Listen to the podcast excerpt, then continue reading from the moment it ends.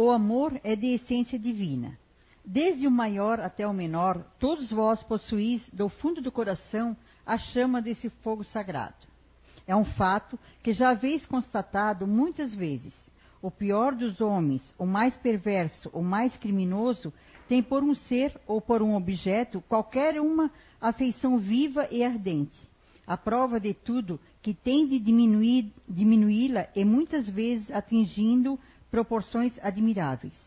Dissemos por um ser ou por um objeto qualquer, porque existe entre vós indivíduos que dedicam tesouros de amor que lhes transbordam do coração, aos animais, às plantas e até mesmo a objetos materiais. São os solitários, críticos da sociedade, reclamando da humanidade em geral. Eles resistem contra a tendência natural de sua alma, que procura ao seu redor afeição e simpatia. rebaixam a lei de amor ao estado de instinto. Mas façam o que fizerem, não serão capazes de sufocar o germe vivo que Deus depositou em seu coração ao criá-los.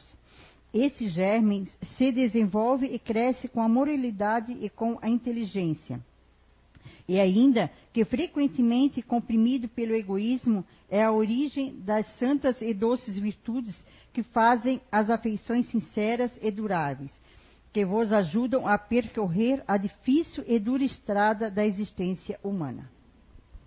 Obrigado, Márcia. Boa noite a todos. Vamos tentar ser bem sucintos aqui. Mas vocês acham que tem. Vamos tentar achar aí uma relação de bom senso com amor, isso que ela acabou de ler aqui, e é exatamente sobre isso que a gente vai é, falar aqui hoje, fazendo essa, essa proposta de reflexão. Mas antes disso, eu queria conceituar aqui, né? Discernimento e bom senso, certo? Discernimento, o ato de fazer uma apreciação em relação a algo, do latim discernere, colocar em parte, separar ou dividir. Sinônimo de critério. Bom senso, escolher melhor, o melhor caminho, tomar a melhor decisão, baseado na ética e no respeito ao bem comum. Equilíbrio nas decisões. Discernir, separar o que é certo e errado. Bom senso, eu uso para tomar então a melhor decisão. E lembrando aqui que bom senso não, não, não está apenas em relação a mim, mas sim em relação ao meu redor, a comunidade onde eu vivo, enfim. As pessoas com quem eu, eu, eu lido diariamente ou com a humanidade de um modo geral. Por isso, essa relação com, com o amor. Né? Usar o bom senso também é um ato de amor. Usar de bom senso para tomar decisões no dia a dia também é solidariedade, também é caridade. Portanto, também é algo divino. E a gente já vai tentar montar esse raciocínio. Bom senso, então, ele passa, na minha opinião, logicamente, por algumas, alguns itens aqui que eu colocaria aqui. Um deles, informação ou desinformação. Com informação, informação de qualidade, eu tenho mais condições de tomar, de usar de bom senso, de acertar nas decisões, certo? Não quer necessariamente dizer que eu vá acertar, mas a minha chance de acertar melhora, concordam? Com boas informações, né? Sem informação, a minha chance de errar aumenta. Mas também posso acertar, lógico, né? Mas eu estou falando aqui da probabilidade. A probabilidade de eu errar ao tomar uma decisão sem informação é muito maior. Concordam? Então vamos lá. Um outro ponto que precisa, vale a pena, na verdade, né? Ser analisado é a questão da cultura ou senso comum, né? Que seria o senso comum? Vamos aqui também é, é, dar o significado, é, seria um conjunto de ideias ou opiniões que são geralmente aceitas numa época ou num determinado lugar. Certo? Aquilo que a gente acredita que é como verdade e não se discute mais. É assim, sempre foi e sempre vai ser. Né? Senso comum. Senso comum não passa por crítica, não passa por raciocínio, não passa por análise. A gente acredita que é e ponto final. Claro, estou falando da grande maioria, né, gente? Uh, uma outra coisa seria orgulho.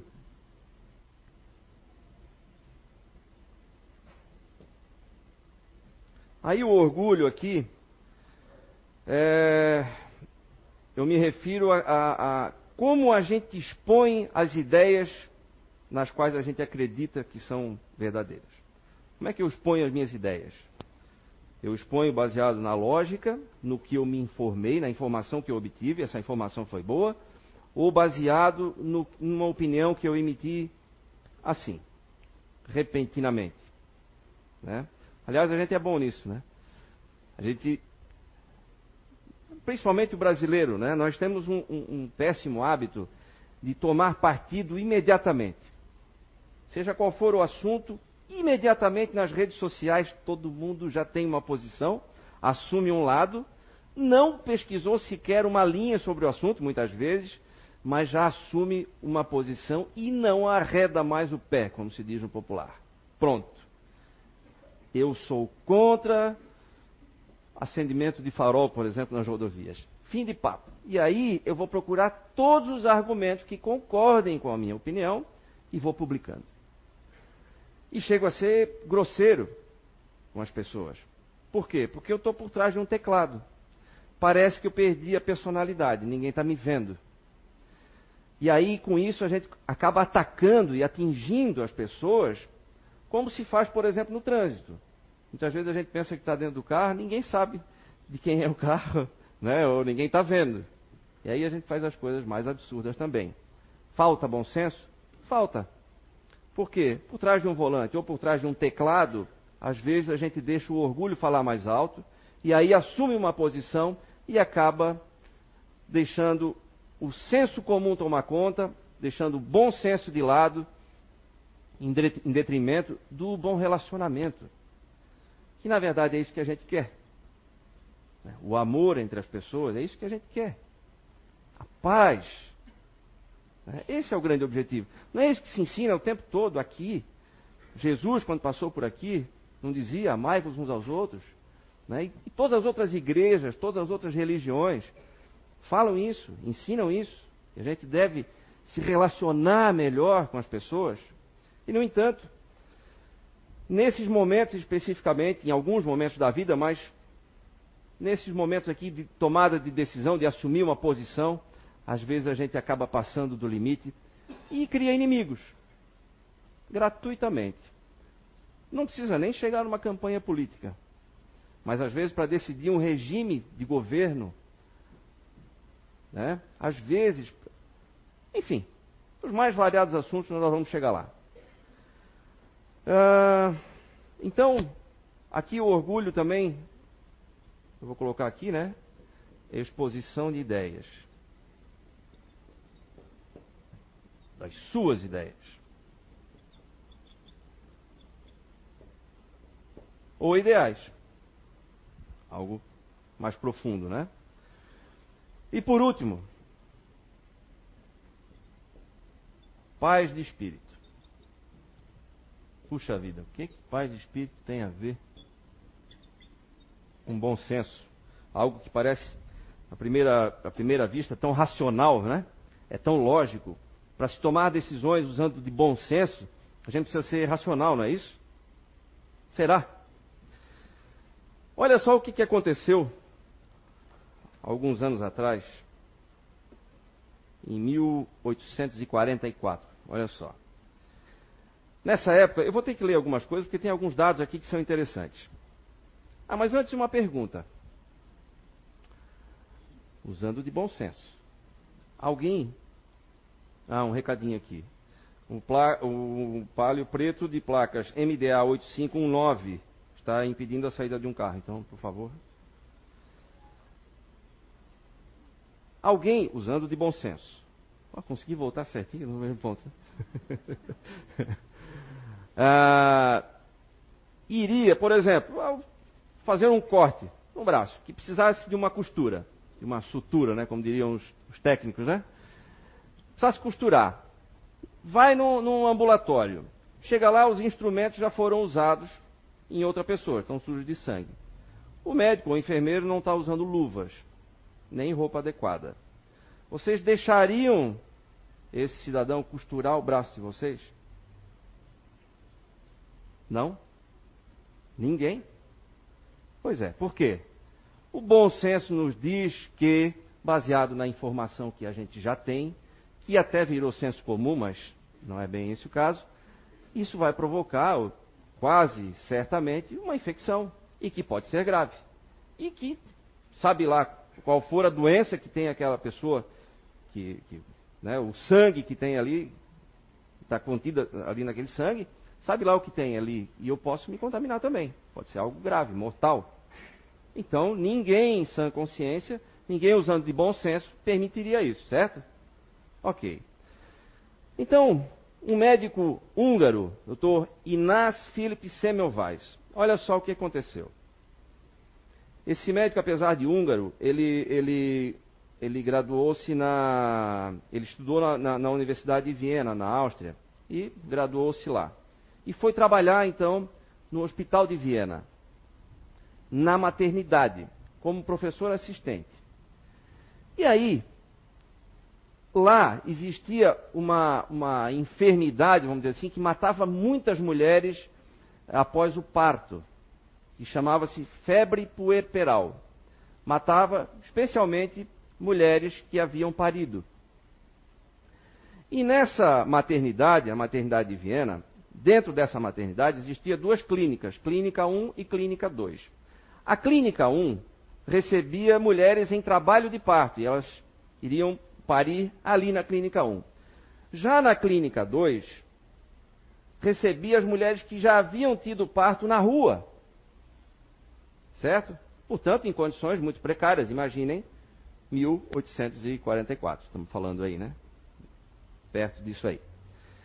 Então, o que acontecia? Na verdade, a febre puerperal era um verdadeiro terror para as mulheres grávidas, porque elas sabiam que muitas não iam sair de lá, nem ela, nem os bebês. Isso era mais do que 12 mulheres a cada 100 morriam de febre puerperal. Não sabia o que era. E aí o doutor Samuel Weiss, muito curioso e, e, e inconformado com esse número enorme de mortes, eram mortes sofridas, ele começou a investigar isso e ele observou essas duas coisas. Bom, mulher que está dando a luz aqui dentro está morrendo mais do que mulher que já veio com o neném nascido de fora. Quase não tinha morte por febre puerperal nas mulheres que vinham de fora. Então é alguma coisa que está acontecendo. Tem alguma força oculta que está provocando essas mortes. Imagina, não se tinha conhecimento de infecção não se tinha microscópio, não se tinha nada disso. Era alguma coisa invisível, mas que provocava aquilo. Aí só me permitam fazer um parênteses. Vejam se tem alguma semelhança. Hoje em dia, para muitas pessoas a gente fala assim: olha, cuida com o que pensa, porque isso pode. Você pode estar emanando energia que vão, algumas energias que vão se conectar com algumas frequências baixas, que vai te provocar uma série de consequências negativas. Ah, que bobagem. Por quê? Porque a gente não vê. Ainda não é detectável. Certo? Fecha parênteses. Apenas para a gente ficar pensando nisso. Então, o doutor Samuel Vaz pensou, que força oculta é essa, né? E começou a observar outras coisas. Primeiro, as condições de trabalho dos alunos e dos médicos que trabalhavam ali na universidade, na, na maternidade. Então, perto de onde eram, as mulheres eram atendidas, também tinha, era, eram feitas as biópsias ou, e autópsias também da, dos, das, das, mulheres que morriam. Né? Então tinha ali os médicos, seriam os médicos legistas de hoje, né? eu não lembro exatamente qual é o termo, também não, não cabe aqui procurar agora, mas eram os médicos que cuidavam de fazer as autópsias, para procurar a causa-morte daquelas, daquelas pacientes ali. Trabalhavam em ambientes muito próximos. E os alunos então iam de um ambiente para o outro. E ele começou a observar aquilo. Então se usava os mesmos instrumentos e as mãos não eram bem limpas e tudo, e aí ele ficou intrigado com aquilo. tem alguma coisa aí que pode sair do corpo de uma mulher que morreu e, pro, e ser transportado por nós aqui para o corpo de uma mulher que, tá, que vai receber os cuidados médicos. Ele começou a perceber uma lógica aí. E outra coisa que ele observou, então, que aí foi decisivo nessa teoria que ele estava desenvolvendo, que foi um amigo dele, que era um, um, um professor de medicina legal, que morreu exatamente com os mesmos sintomas que as mulheres. Ou seja, a febre puerperal não era só para a mulher grávida. Ele morreu com, com, com tudo que, as mulheres também morriam. Por quê? Porque durante a autópsia de um dos corpos, um aluno feriu ele com um bisturi contaminado. Contaminado nós sabemos agora, né? Mas o mesmo bisturi que ele, que ele usou para fazer a autópsia foi ferido por um aluno e dias depois ele desenvolveu uma série de, de problemas ali e morreu. Aí ele, é isso. Nós estamos contaminando essas pacientes. O que, que aconteceu? Em, 1847, ele então recomendou aos alunos e, e, e, e médicos que, que trabalhavam ali, na área dos partos, que lavassem as mãos com uma solução de cloro. A partir desse momento, nos próximos dois anos, ele praticamente liquidou com a tal da febre puerperal. De 12, 13 mortes para cada 100, caiu para um ou menos que isso. Então ele achou a causa. Certo? Perfeito. Não. Então ele usou isso, usou essa técnica nos próximos dois anos. Porém, essa técnica foi classificada como, eu até anotei aqui, como algo, ele recomendou isso, né? Para todos que trabalhavam ali. É, mas então, às vezes, por ciúme até do próprio chefe dele e por uma série de desinformações também, enfim, e, e pelo próprio gênio né, pelo próprio jeito, pela própria maneira de expor as suas ideias do Dr. Samuel Weiss, ele criou uma série de resistências muito severas, ao ponto de ele ter sido expulso. Dois anos depois dele, instituir essa nova técnica, que seria de lavar as mãos com cloro, com uma solução clorídrica, ele foi expulso de lá. E recebeu ataques muito severos. Muito severos. Ele, era, essa atitude foi classificada como uma atitude ingênua. Essa, de lavar as mãos com a solução de cloro. Ingênua. Por parte dos médicos e professores, lá da maternidade. Felizmente, ele foi expulso de lá, mas foi admitido na Hungria e continuou insistindo e persistindo, que também tem uma taxa de morte absurda e muito parecida com a da Áustria. Pelos mesmos motivos. O que, que aconteceu? Essa técnica, o, o que, que o bom senso diria para nós? Vamos usar imediatamente. Certo? Mas, para nosso espanto, ela foi usada somente, ela foi admitida como realmente eficaz 27 anos depois. Imaginem quantas mulheres morreram e sofreram, o terror que isso causava, durante 27 anos, tendo a solução ali, literalmente às mãos dos profissionais. E não foi usado. Por quê? Esse doutor Samuel Weiss, ele era muito rude na exposição das ideias dele. E então ele criou uma série de inimigos. E aí, ao invés de as pessoas, dos profissionais, investigarem e tentar ver se realmente aquilo era verdade, era eficaz, não. Vamos combater. Já que ele está atacando todo mundo, ele chamava os profissionais que se recusavam a usar essa técnica de assassinos.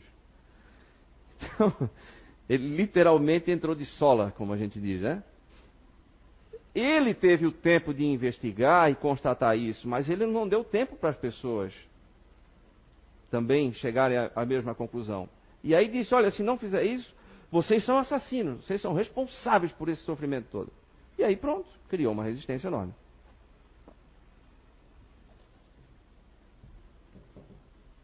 Orgulho.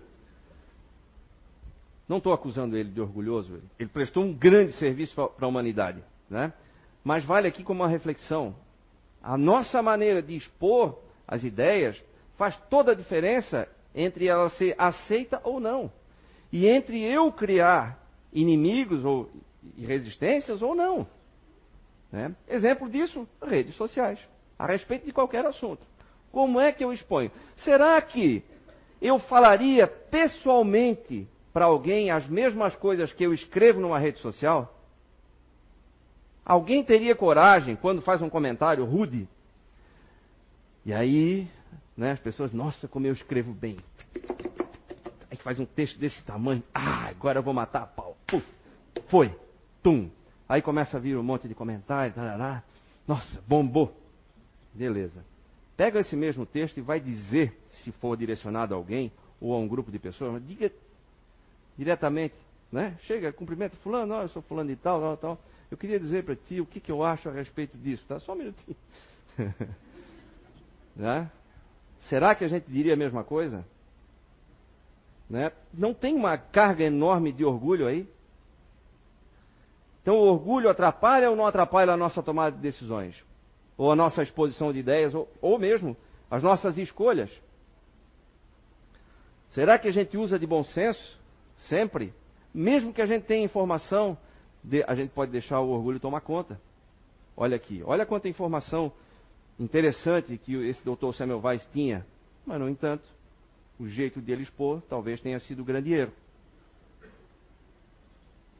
e algo que poderia ter sido resolvido ali, naquele instante em, que ele provou que, que, que o problema estava resolvido, levou 27 anos.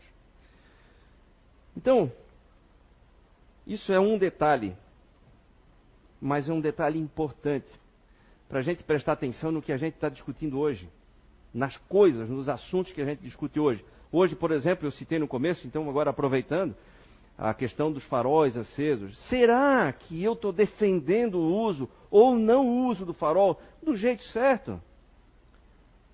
Porque muitas vezes a gente já entra muito quente na, na, na, na defesa de uma ou outra posição e depois não pode mais recuar, né?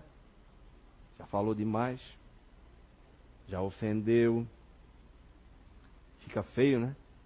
Tem que voltar, fica difícil. Ah, desculpa, estava errado, estava errado mesmo. Mas aí o orgulho não deixa a gente voltar atrás e reconhecer que errou. Por falta de informação, por precipitação em assumir uma posição logo. Como se assumir uma posição imediatamente fosse algo que, que representasse é, é, força ou superioridade intelectual ou qualquer coisa do tipo. Não. Pelo contrário. Tomar decisões. As decisões, isso é, isso é pesquisa, viu, gente? devia ter trazido essa pesquisa aqui, mas é, as decisões lentas são geralmente as mais acertadas. Aquelas que demandam, ou que a gente usa de mais raciocínio, de mais informação. A gente analisa, deixa é, a emoção esfriar muitas vezes, porque no calor de uma discussão, tomar uma posição é perigosíssimo perigosíssimo. A gente tem no mínimo 50% de chance de errar. No mínimo. No mínimo. Deve ser muito maior do que isso. Porque aí a gente fica cego. E aí como é que toma a decisão assim? No escuro. Né? Alguém usando de bom senso deixaria de vacinar seus filhos por contra a poliomielite, por exemplo? Alguém deixaria? Claro que existe a discussão a respeito das vacinas hoje. Algumas são engodo, talvez, talvez sejam, talvez sejam é, inúteis, ou o efeito que elas provocam seria, como no caso da gripe, há quem diga que seria muito mais eficaz eu lavar a mão várias vezes do que tomar a vacina. Certo? E, no entanto, eu posso também estar colocando dentro do meu organismo algo ali que vai ser vai ser prejudicial lá na frente. Mas estou falando de paralisia infantil. Poliomielite. Alguém deixaria, diante do risco enorme de ter um filho que, que venha a ficar paralítico, alguém deixaria, correria esse risco? Ah, não sei. Talvez porque tem alguns. alguns. É, produtos ou algumas substâncias ali dentro da vacina que pode lá na frente é, causar algum problema, vai ter uma consequência nos olhos e tal. Gente, estou falando de paralisia, né? Claro que qualquer um usando de bom senso vai dizer, não, não, peraí. O risco do prejuízo é tão grande que eu não vou correr isso. Certo? Conhecem varíola? Alguém já ouviu falar em varíola? Os mais da minha idade aqui para cima vão, vão lembrar disso aí, certo? A varíola foi a primeira doença erradicada da face da terra pelo homem. E uma das doenças que mais molestou a humanidade. Foi por cerca de 10 mil anos a varíola nos perturbou aqui. Ela causava morte, podia causar morte. Ela causava é, cegueira, é, morte por broncopneumonia e uma série de outras doenças oportunistas, vamos dizer assim. Né? Então era uma doença séria que até 1978 ela estava presente aqui na Terra. Foi, foi eliminada daqui pela vacinação obrigatória. Então, é lógico, né? Ou assim, usando de bom senso, surgiu uma vacina contra a varíola. Imagina a gente lá em 1900, né? Olha, agora tem uma vacina, vai eliminar o problema. Ah, então, onde é que espeta? Né? Daqui, quero ser o primeiro da fila. Não quero, porque era horrível. As pessoas ficavam horríveis também, era, dava problema de pele. Eu ia mostrar foto aqui, mas não, não compensa, não vale a pena. Já que ela não existe mais também, né? Mas olha só o que aconteceu aqui no Brasil. Para quem é professor de história aí vai saber bem. A revolta da vacina. Olha só. Para erradicar a varíola, o sanitarista Oswaldo Cruz convenceu o Congresso a aprovar a lei da vacina, em outubro de 1904, que permitia que brigadas sanitárias entrassem nas casas para aplicar a vacina nas pessoas. Até aí tudo bem, né? Então vamos acabar com esse grande mal, né? Olha o que aconteceu na sequência. A aprovação da lei da vacina foi o estupim da revolta, a revolta da vacina. No dia 5 de novembro, a oposição criava a Liga contra a Vacina Obrigatória. Aí, entre os dias 10 e 16 de novembro, a cidade do Rio de Janeiro virou um campo de guerra. A população, exaltada, depredou lojas, virou e incendiou bondes, fez barricadas, arrancou trilhos, quebrou postes e atacou as forças da polícia com pedras, paus e pedaços de ferro. Olha só. A população estava confusa e descontente, a cidade parecia em ruínas. No final, saldo: 30 mortos, 110 feridos e um prejuízo material enorme na cidade do Rio de Janeiro. Por fim, o governo decretou estado de sítio, que é quando sai poder judiciário, sai todo mundo, quem assume é apenas o, o, o, o mandatário maior para tomar conta da situação porque está na iminência de uma guerra civil. Certo? por causa da vacina. Mas aí, vamos aos detalhes agora, né? Claro, além da intriga da oposição, né, a famosa intriga da oposição, que dizia o seguinte: olha, essa vacina, ela pode, ela pode causar males terríveis. Ela vai, vão introduzir doenças em vocês. E outra, as mulheres vão ter que ser despidas na frente dos agentes de saúde. E de fato, os agentes de saúde entravam com brigadas militares nas casas da pessoa. Era a força. Era a força. Era a lei da vacina obrigatória, da vacinação obrigatória. Então, isso causou praticamente uma guerra ali, né? Lá no Rio de Janeiro. Que é isso? é o jeito de expor as ideias. Adianta uma grande ideia, uma grande sacada, se eu quiser empurrar garganta abaixo? Precisa informar e eu preciso dar tempo para que as pessoas digiram essa informação. Porque eu não aceito uma informação que eu recebo agora instantaneamente. Não é assim que funciona? Você precisa parar para pensar. Mas será mesmo? E será que a fonte dessa informação é confiável?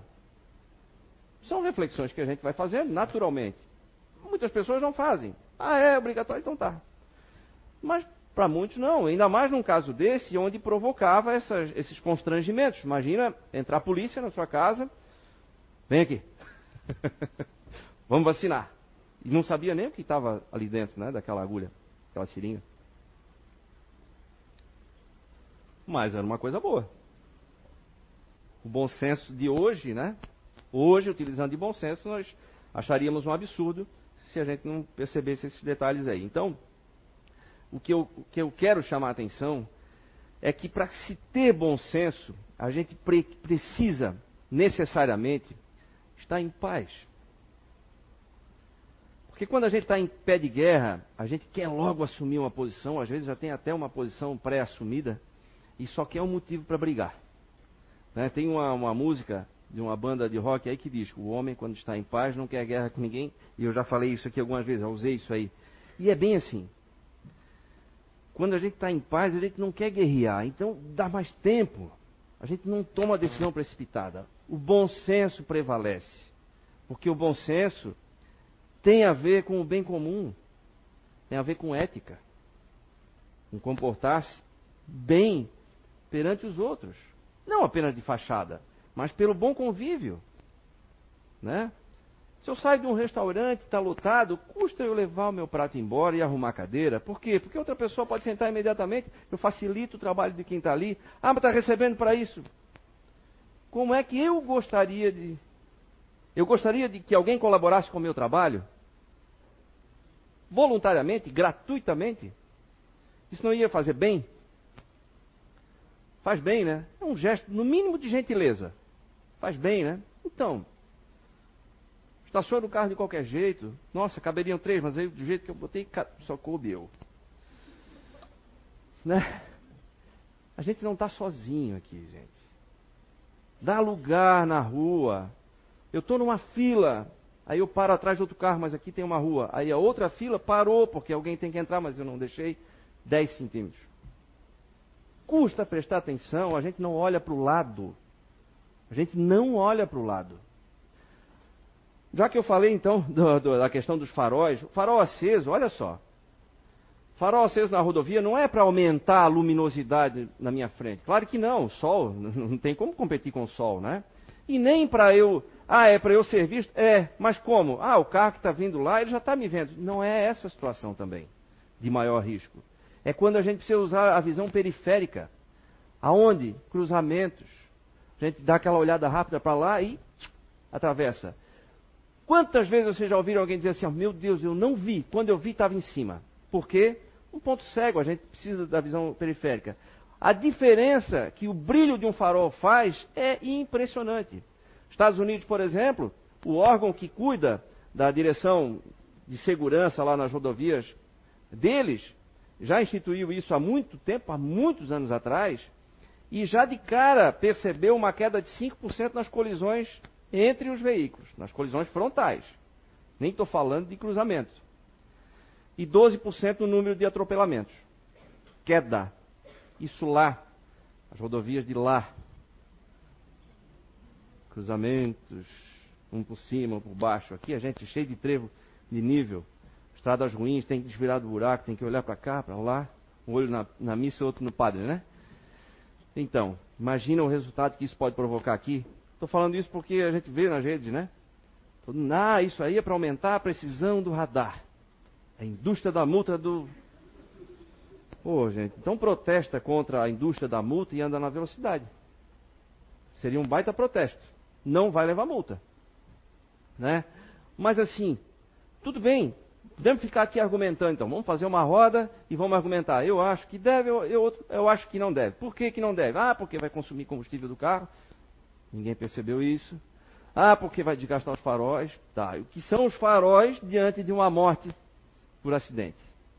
O que é um desgaste a mais diante de uma morte? O tamanho do prejuízo. Bom senso. Equilíbrio nas decisões. Certo? Às vezes, a gente tem, às vezes, vê exemplos é, de pessoas simples, muito mais bom senso, humanidade, do que pessoas cheias de informação, cheias de títulos. Né? Porque eu faço, aconteço, e o trabalho voluntário, e, ah, né? e aí a gente, a gente não consegue enxergar para o lado.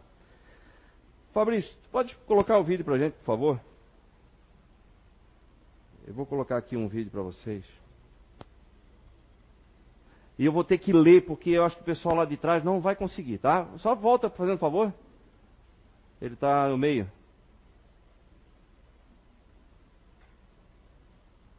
Não? menino sírio. Todo mundo já viu a essa guerra imagem, na tá, Síria gente? produziu mais uma imagem simbólica e comovente. Olha só o que vai acontecer. A imagem é de uma criança que não chora. Um menino sujo de pó e sangue, resignado, mas não em paz. O registro acontece depois de um bombardeio em Alepo. Omran Daknish é resgatado dos escombros e levado à ambulância para atendimento. Ele não fala uma palavra, não reclama. Olha nos olhos do mundo pelas lentes da câmera. O garoto comportado da guerra fica em silêncio.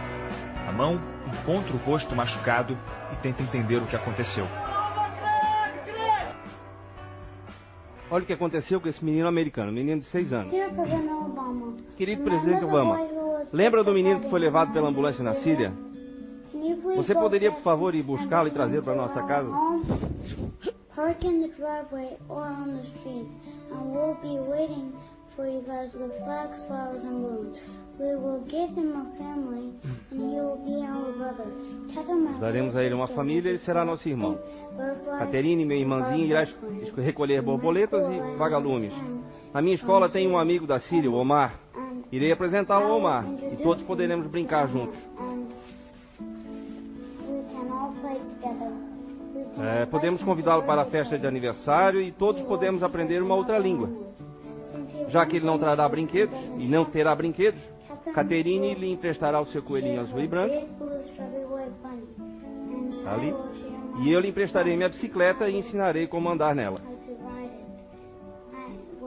Eu lhe ensinarei como somar e diminuir. E aí está o presidente Obama lendo isso nas Nações Unidas. A